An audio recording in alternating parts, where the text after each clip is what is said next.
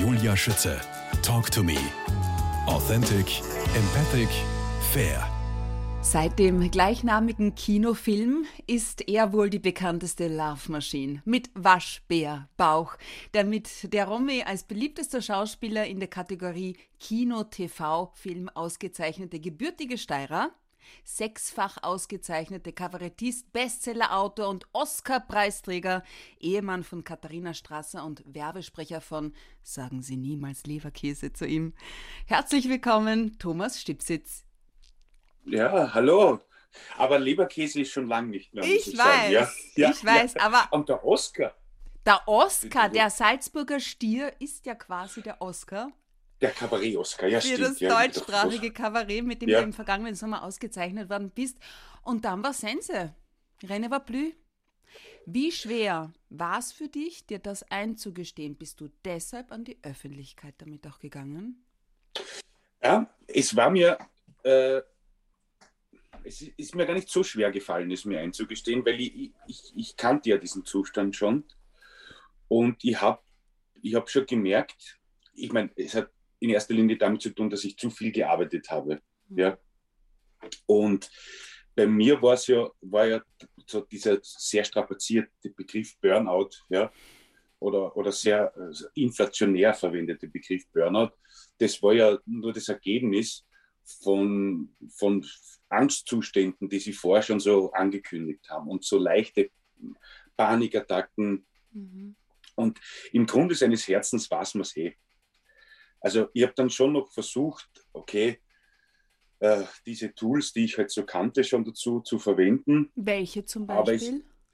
naja, das ist ja, wenn man das, wenn man das Ganze person, wie sagt man, personifiziert. Ja. Mhm. ja, genau. Ja. Dem Ganzen einen Namen gibt, es ein bisschen sinnbildlich greifbarer macht, ja, dann kann man so eine Angst da äh, wieder wegschicken. Ja. Mhm. Aber das hat zu dem Zeitpunkt nicht, nicht funktioniert, weil ich, ich bin dann wieder in diese ähm, Phobophobie-Falle getappt, also Angst vor der Angst. Das heißt, wenn ich, bevor ich ins Auto einsteige, habe ich schon Angst, wann jetzt die Angst endlich wieder kommt. Und ja. dann fahre ich fünf Kilometer und bin extrem angespannt, weil man denkt, wieso kommt es jetzt nicht? Es muss ja kommen. Ja? Und dann hängst du die ganze Autofahrt nur auf diesem Gedanken. Ja? Und dann, als ich eine Panikattacke auf der Bühne gehabt habe, war das die, das im, im Juli tatsächlich bei der Vorstellung ja. im Theater im Park? Mhm. Was ist da genau Direkt passiert? Es war, ich hatte so eine, man sagt dazu auch so eine Depersonalisierung. Mhm. Das, das gibt es äh, bei Panikattacken oder bei Angstzuständen oft. Übersetzt könnte man sagen, dass man das Gefühl hat, man, man schaut sich selber zu, was man macht. Mhm. Und das Gefühl bekommt, ich bin mir nicht mehr ganz sicher, ob das jetzt wirklich ist oder ob ich mir das einbilde. Vollkommen hirnrissiger Gedanke eigentlich. Und in meinem Fall war das so beim Spülen. Und ich habe dann so plötzlich einen Gedanken gehabt, wie jetzt laufen die 1500 Leute auf die Bühne und trampeln mit tot. Also so ein absurder Gedanke. Und dieser absurde Gedanke, der manifestiert sich dann so im Hirn und wird plötzlich so real, dass das Hirn mit Flucht reagiert. Ja. Was hast du abgebrochen dann die Vorstellung? Nein, ich habe es fertig gespielt, aber ich habe wirklich, ich habe von Satz zu Satz gehandelt. Das hat auch niemand bemerkt. Das ist ja das Wahre. Ja, mein Bruder, der kennt mich in- und auswendig, der Technik macht, ja. der hat nichts bemerkt. Aber ich habe vor jedem Satz gedacht, so jetzt, jetzt muss, jetzt sage ich, dass ich abbreche. Ja, ich kann nicht mehr. Oder ich traue mich nicht mehr. Mhm. Und, und habe das dann aber durchgezogen.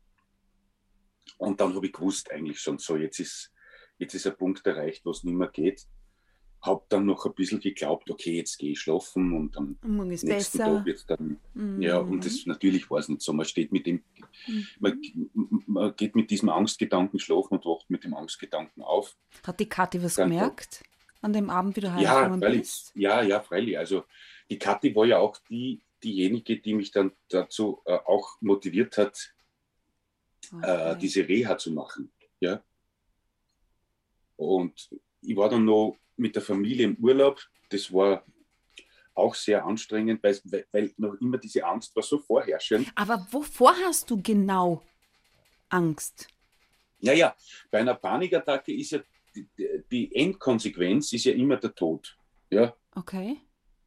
Also du siehst im inneren Auge, wie du sozusagen stirbst. Ja? Mhm. Und das, das, das ist eine gute Frage, die du gestellt hast, weil die kann man sich ja stellen, wovor hat man eigentlich Angst? Ja? Also in so einem Rahmen wie auf der Bühne, wo man sagen kann, was kann denn passieren? Ja? Du machst das, was du am liebsten machst, ja. Und sagen wir, man kann davon ausgehen, dass das die Leute, die im Publikum sitzen, freiwillig kommen sind. Ja, und du bist dann wollen. meistens ausverkauft. Also beliebt, begehrt.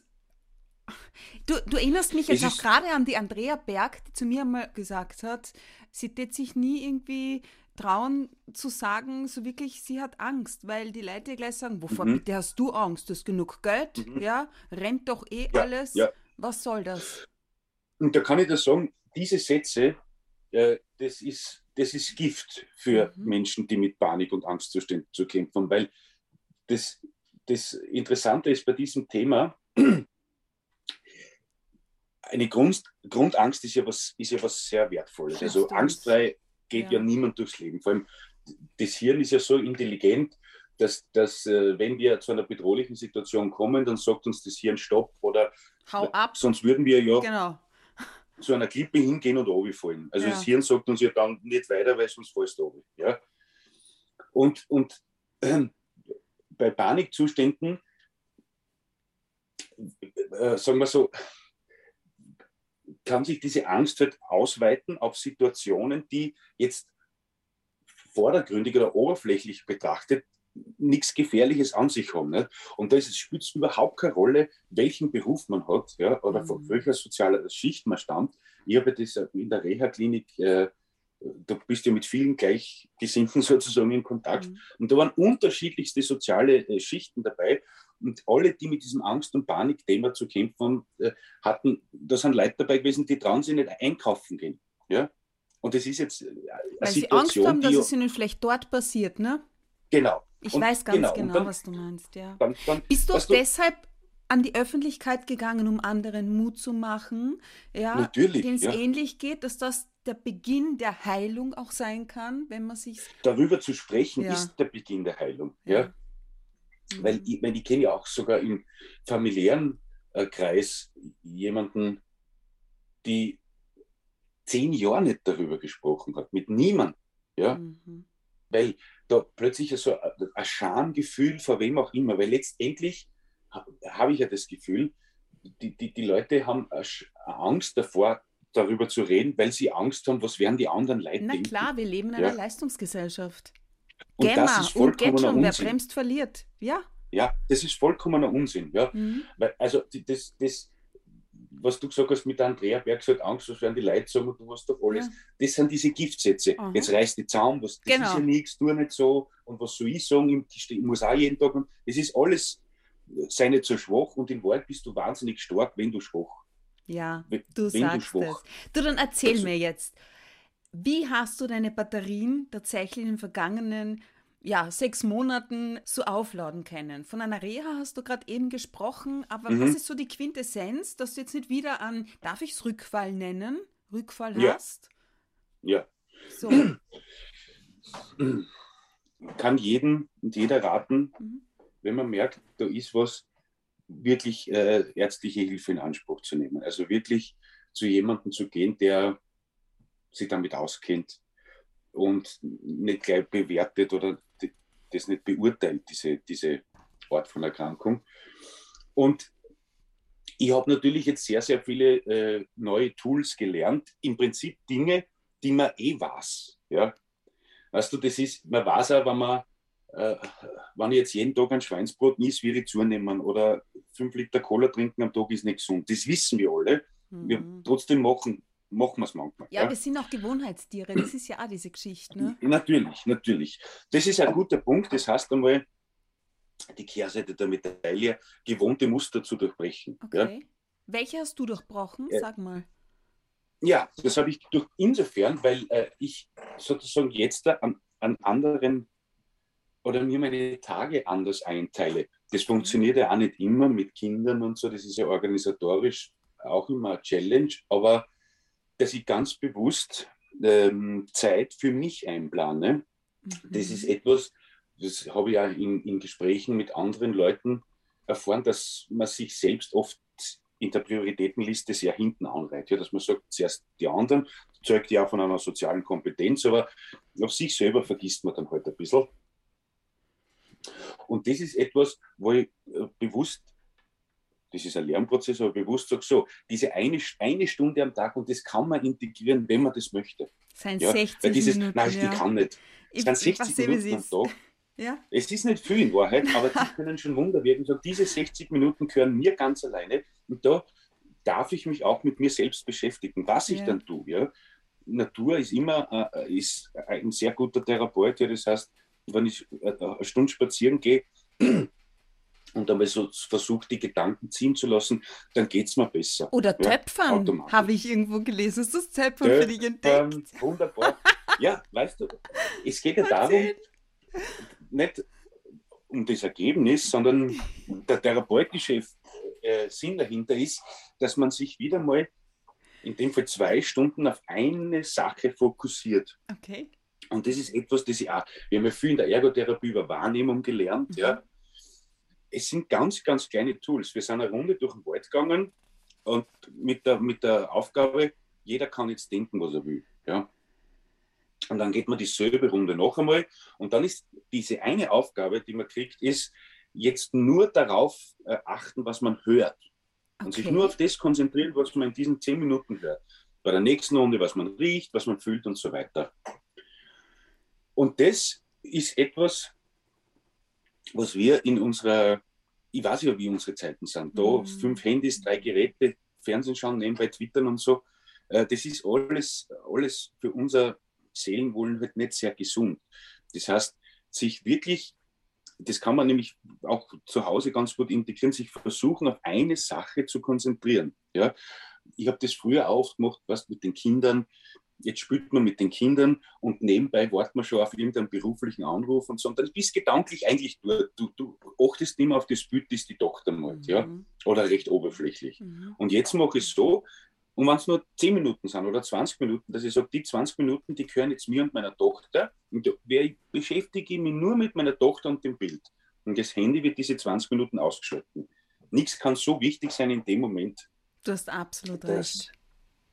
Du jetzt erzähl, und, und, jetzt erzähl lieber deinen Töpfern. Gibt es schon ein eigenes Regal für dich, für deine Kunstwerke? ja, ich habe schon kurz mit dem Gedanken gespielt, dann das. Äh, Ich habe sogar was Schwiegermama war so, so Aschenbecher vom, oder? Nein, das, so Teelichthäuser habe ich getöpfert. Nein, ja. Teelichthäuser. Teelichthäuser habe ich getöpfert und habe ich das dann Fotos nach Hause geschickt und die Schwiegermama war so begeistert, dass ich gesagt habe, sie will auch so ein Teelichthaus haben. Mein Gott, ist das lieb. Dann habe ich natürlich noch eins getöpfert. Nein, ja. Sicher. Ja, als okay. Weihnachtsgeschenk. Ja. Also Töpfern auf der einen Seite, Eierkratzen auf der anderen. ja, ja. Auch eine schöne Beschäftigung. Ostereier kratzen. Ach nein. Ja. ja. Du, also ich habe gehört, also das ist dein dritter Krimi, den du jetzt fertig geschrieben hast. Ja, genau. Das war auch eine wunderschöne Arbeit. Ich habe es wirklich während der Therapie, also oder während der Reha dann fertiggestellt. Das Buch war ja schon ähm, mehr oder weniger fertig aufs Handy raufgeredet, weil ich bin ja, ich mir ja die Dialoge immer aufs Handy rauf. So schreibst du Bücher?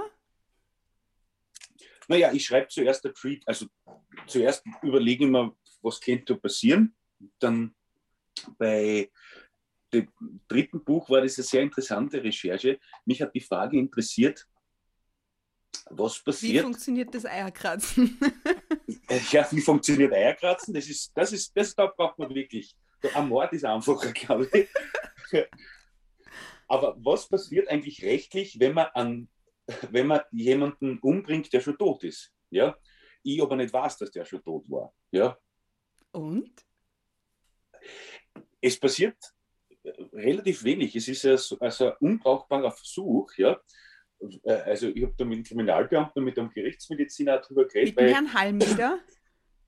der Herr Halm ist dabei und der Herr Angerer, also auch ein zweiter Kriminalbeamter, der mir da sehr geholfen hat okay. äh, bei der Recherche. Und das ist wirklich ein sehr, sehr interessanter Fall, weil ähm, wenn du jetzt, in meinem Fall ist es so, dass ein Eierkratzmesser in einen Toten reingesteckt wird, ja, ja. Der vermeintliche Täter glaubt natürlich, dass der, nur, dass der schläft, ja. wusste aber nicht, dass, die, dass der schon tot war. Und das ist ja dann sozusagen äh, äh, das ein unbrauchbarer Versuch, weil kein Schaden mehr entstanden ist. Weißt mhm. du? Also du kannst ja einen Toten nicht, nicht mehr töten, er ist ja schon tot. Und jetzt kann sein, dass da strafrechtlich gar nicht so viel passiert. Wenn du aber weißt, dass der oder diejenige schon tot war und du machst das, dann äh, ist es eine Störung der Totenruhe. Ja? Und die wird bestraft. Ja? Das, das Weil du bist so ein Schelm. Deine Augen funkeln, ja, es glitzert ja, das alles. Ist wirklich, ja, und ich habe mit meinem, mit meinem, äh, mit meinem äh, Haus- und Hofelektriker, das war auch irgendwie natürlich äh, eine sehr interessante Recherche, wenn du ihn anrufst und sagst, du Bernhard, wie kann man jemanden in einem Solarium umbringen? Elekt durch einen Stromschlag. Und das ist dann nicht, also unter Anführungszeichen nicht, wenn du, wenn du dann erklärt bekommst, wie.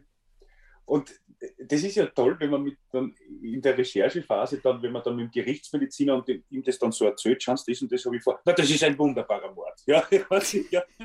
Also die haben dann schon eine, eine ganz eigene Art von Humor. Am ja. 7. März ist es soweit. Übernächsten März, genau. Montag erscheint der neue Stinaz-Krimi mit dem Titel Eierkratz-Komplott. Was war jetzt tatsächlich so die, die, die Intention oder auch der Auslöser? Willst du die Frauenwelt wieder dazu animieren, diesem alten Kunsthandwerk nachzugehen? Nein, ich will niemanden animieren. Ich habe es nur, ähm, ich versuche ja immer bei diesen Stinaz-Krimis, weil Stinaz ja doch so eine eigenständige und, und in sich geschlossene Ortschaft ist ja. ja, und, und doch so einige Bräuche hat, die man kaum wo noch findet, das zu verarbeiten. Und das Eierkratzen ist wirklich etwas, das so Stinaz-typisch ist, ja, das ich ja sonst nirgendwo in Österreich gesehen habe. Und das ist ein uraltes Handwerk. Und meine Oma, die hat das ja bis vor einem Jahr noch extremst betrieben. Nicht? Die hat ja oh. zum Kratzen angefangen nach Heiligen Drei Könige, weil die Vorbestellungen schon so viel waren, dass mhm. sie bis Ostersonntag hm, fertig wird. Das heißt, du hast auch welche zu Hause? Ja, ja, viele, ja, ja. Wow. Das schaut mich wirklich toll Ost aus. Ich, ich, ich kenne das. Ja. Für den Osterschach. Ja, ja, ja. Und das Tolle ist halt bei diesen jetzt, ich glaube, es sind mittlerweile noch drei Damen, die, die das beherrschen. Es hat halt jede Dame ihre eigenen Muster und jedes Ei ist dadurch äh, unikat, weil du merkst mhm. sofort, von wem die Eier sind, von der Dame oder von der Dame. Ja, ja. Ich habe das auch probiert als Kind und ich, das ist also meine Oma hat das mit neun gelernt von ihrer Mama und wow. ihre Mama hat es wieder von ihrer Mutter. Also das ist ja. so ein uraltes äh, Brauchtum, das sie über Jahrhunderte sich zieht. Na, wer weiß, vielleicht erlernst du es auch noch. Thomas Stübsitz. Man sagt, jeder Mensch wäre imstande, einen anderen Menschen zu töten. Man sagt, es sei nur eine Frage der Zeit, bis einem die Sicherungen durchbrennen und man Dinge tut, die man nur aus der Zeitung kennt. Man sagt, in den meisten Fällen geht es sehr schnell. Man sagt aber auch, dass sich Opfer und Täter häufig kennen. Tja, das alles kann ich hiermit bestätigen. Zitat Ende. Echt jetzt? Ja. Naja, ich hatte, ich habe ja einmal äh, ein, ein schönes Interview vom Herrn Professor Haller gesehen, den ich sehr schätze. Ja, das ist mhm. sehr spannend, was der erzählt. Und der hat einmal darüber gesprochen, wie wie oft wir Menschen auch an Mord denken. Ja? Wirklich? Ja, ja, also es, er hat's, ich will ihm jetzt doch jetzt kein Zitat in den Mund legen, nein, nein. aber in meiner Erinnerung zufolge ist es so, dass jemand, der gesagt hat, ich habe noch nie an Mord gedacht oder, oder den Wunsch, dass eine unliebsame Person verschwindet, okay. ja, der lügt ein bisschen. Ja. Und interessant ist ja auch, ähm, der Umstand, das haben wir in Österreich ja sehr oft erlebt, ähm, wenn dann so etwas geschieht, wie die, die Umgebung darauf reagiert. Weil man hört ganz oft, hätten wir uns nie gedacht, mhm. war, war nett, Stimmt. unauffällig. Ja, ja, hast absolut recht. Ja, ja. Und da, da muss dann was, dieser sogenannte Blutrausch oder was da auch immer passiert, ja.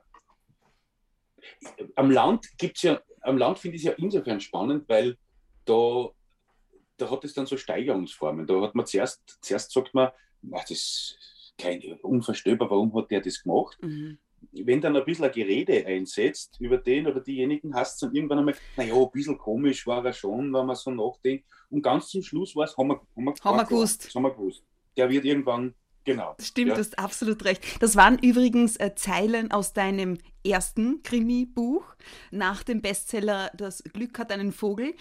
Wer ist bitte die Kopftuch-Mafia? Gibt es die jetzt wirklich oder ist es erfunden von dir als wirklich. Buchtitel? Was Nein, der Oma gehört da auch dazu? Meine Oma gehört dazu, ist sozusagen die, ist eine der Vorsitzenden, würde ich sagen, dieser analogen WhatsApp-Gruppe. was, ja. was heißt denn das schon wieder? Naja, wenn man, vereinfacht könnte man sagen, wenn man jetzt irgendwas über irgendjemanden verbreiten möchte im Dorf, ja, dann würde ich Facebook ist zu langsam. Also ich würde auf das Bankerl gehen und, und, sagen, beziehungsweise wenn ich was über mein Sexleben erfahren möchte, ja, dann gehe ich auch dorthin. Dann wissen die auch, wie es mir geht und so. Ja. ja. Und das, das ist ja nach wie vor noch existent. Ja. Also das habe ich als Kind, als Burstinatio in den Sommerferien ja oft gesehen, wenn, wenn dann so wirkliche Damenrunden auf, vor dem Bankern sitzen und sozusagen äh, alles besprechen, was halt so im Dorf gerade los ist. Ja. Mhm. Thomas Stipsitz, wieso Krimi und nicht Liebes- oder Abenteuergeschichten oder Töpfern mit Thomas? Ja, vielleicht ist das, wird das nächste Buch ein Töpfer, eine Anleitung zum Teelichthaustöpfern. Der Krimi, der Genre Krimi hat mich immer interessiert, weil, wenn man so möchte, hat, hat der Kriminalroman oder, äh, oder das Genre einen großen Vorteil durch dieses Verbrechen. Ja, entsteht, sagen wir jetzt schon mal, ein, ein leichter Spannungsbogen, weil ich möchte natürlich wissen, als Leserin oder Leser, wer war das? Ja? Und, und ich finde es schön, rund um diesen, um diesen Spannungsbogen dann sozusagen ein Lokalkolorit zu zeigen. Also in den Büchern geht es schon vordergründig um den Mord, es geht aber auch um die, um die Atmosphäre in diesem Dorf. Ja? die ja in Stinaz ganz besonders ist.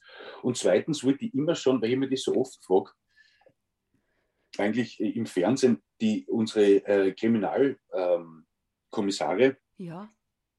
Also meistens die Kommissare, manchmal auch die Kommissarinnen, die werden immer so misanthrop gezeigt und, und sind immer schlecht drauf und haben zerrüttete Familienverhältnisse und Alkoholiker und so.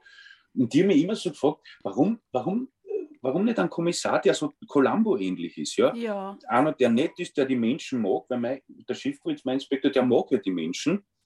Und den seine Stärke ist ja, dass ihn alle unterschätzen. Ja, ja und der geht da gern bei der Mama essen. Der isst irrsinnig gern bei der Mama, ja, ist sehr heimatverbunden. Ja, ja. Äh, und, und dann habe ich mir gedacht, als der Verlag nach dem ersten Buch kam und gesagt, du, möchtest nicht wieder was schreiben, dann habe ich einer die Idee einmal vorgeschlagen und gesagt, ich würde gerne einen Kriminalroman aus Stinaz mit so einem Stinazer Columbo. Und dann haben die gesagt, ja super, ja, das machen wir. Und das war dann so, das war so, äh, so Eigendynamik. Ja, und es war so leicht zu schreiben, unter Anführungszeichen, weil sich niemand was davon erwartet hat. Ja? Also mhm. es ist eine kleine Erwartungshaltung, aber niemand hat dann mit dem großen Erfolg gerechnet. Und das, das ist natürlich dann schon super, wenn es eintritt, weil ich kann mich erinnern, bei dem, wir haben beim ersten Buch die Erstauflage gemacht, 8000 Stück, was gar nicht so wenig ist. Ja. Und da das haben wir gesagt, das war so Ende Oktober, ist das rausgekommen. Ja, das, bis nach Weihnachten geht sich das aus. Ja, wo waren wir alle davon überzeugt. Und dann hat es plötzlich zur Eigendynamik gekriegt, dass das Buch innerhalb von eineinhalb Wochen ausverkauft war, in ganz Österreich, diese 8000 Stück. Und dann hat so, so, so, so ein lavinöser Effekt ist dann eingetreten, weil dann haben wir nachdruckt und während dem Nachdrucken haben wir den Druck schon erhöht, weil schon, so viele Bestellungen und ja, das war, das hat sich gut aufgeschafft. Ja. Apropos Erwartungen, Kochen mit Thomas, Thomas Stipsitz, das machen wir gleich in Teil 2.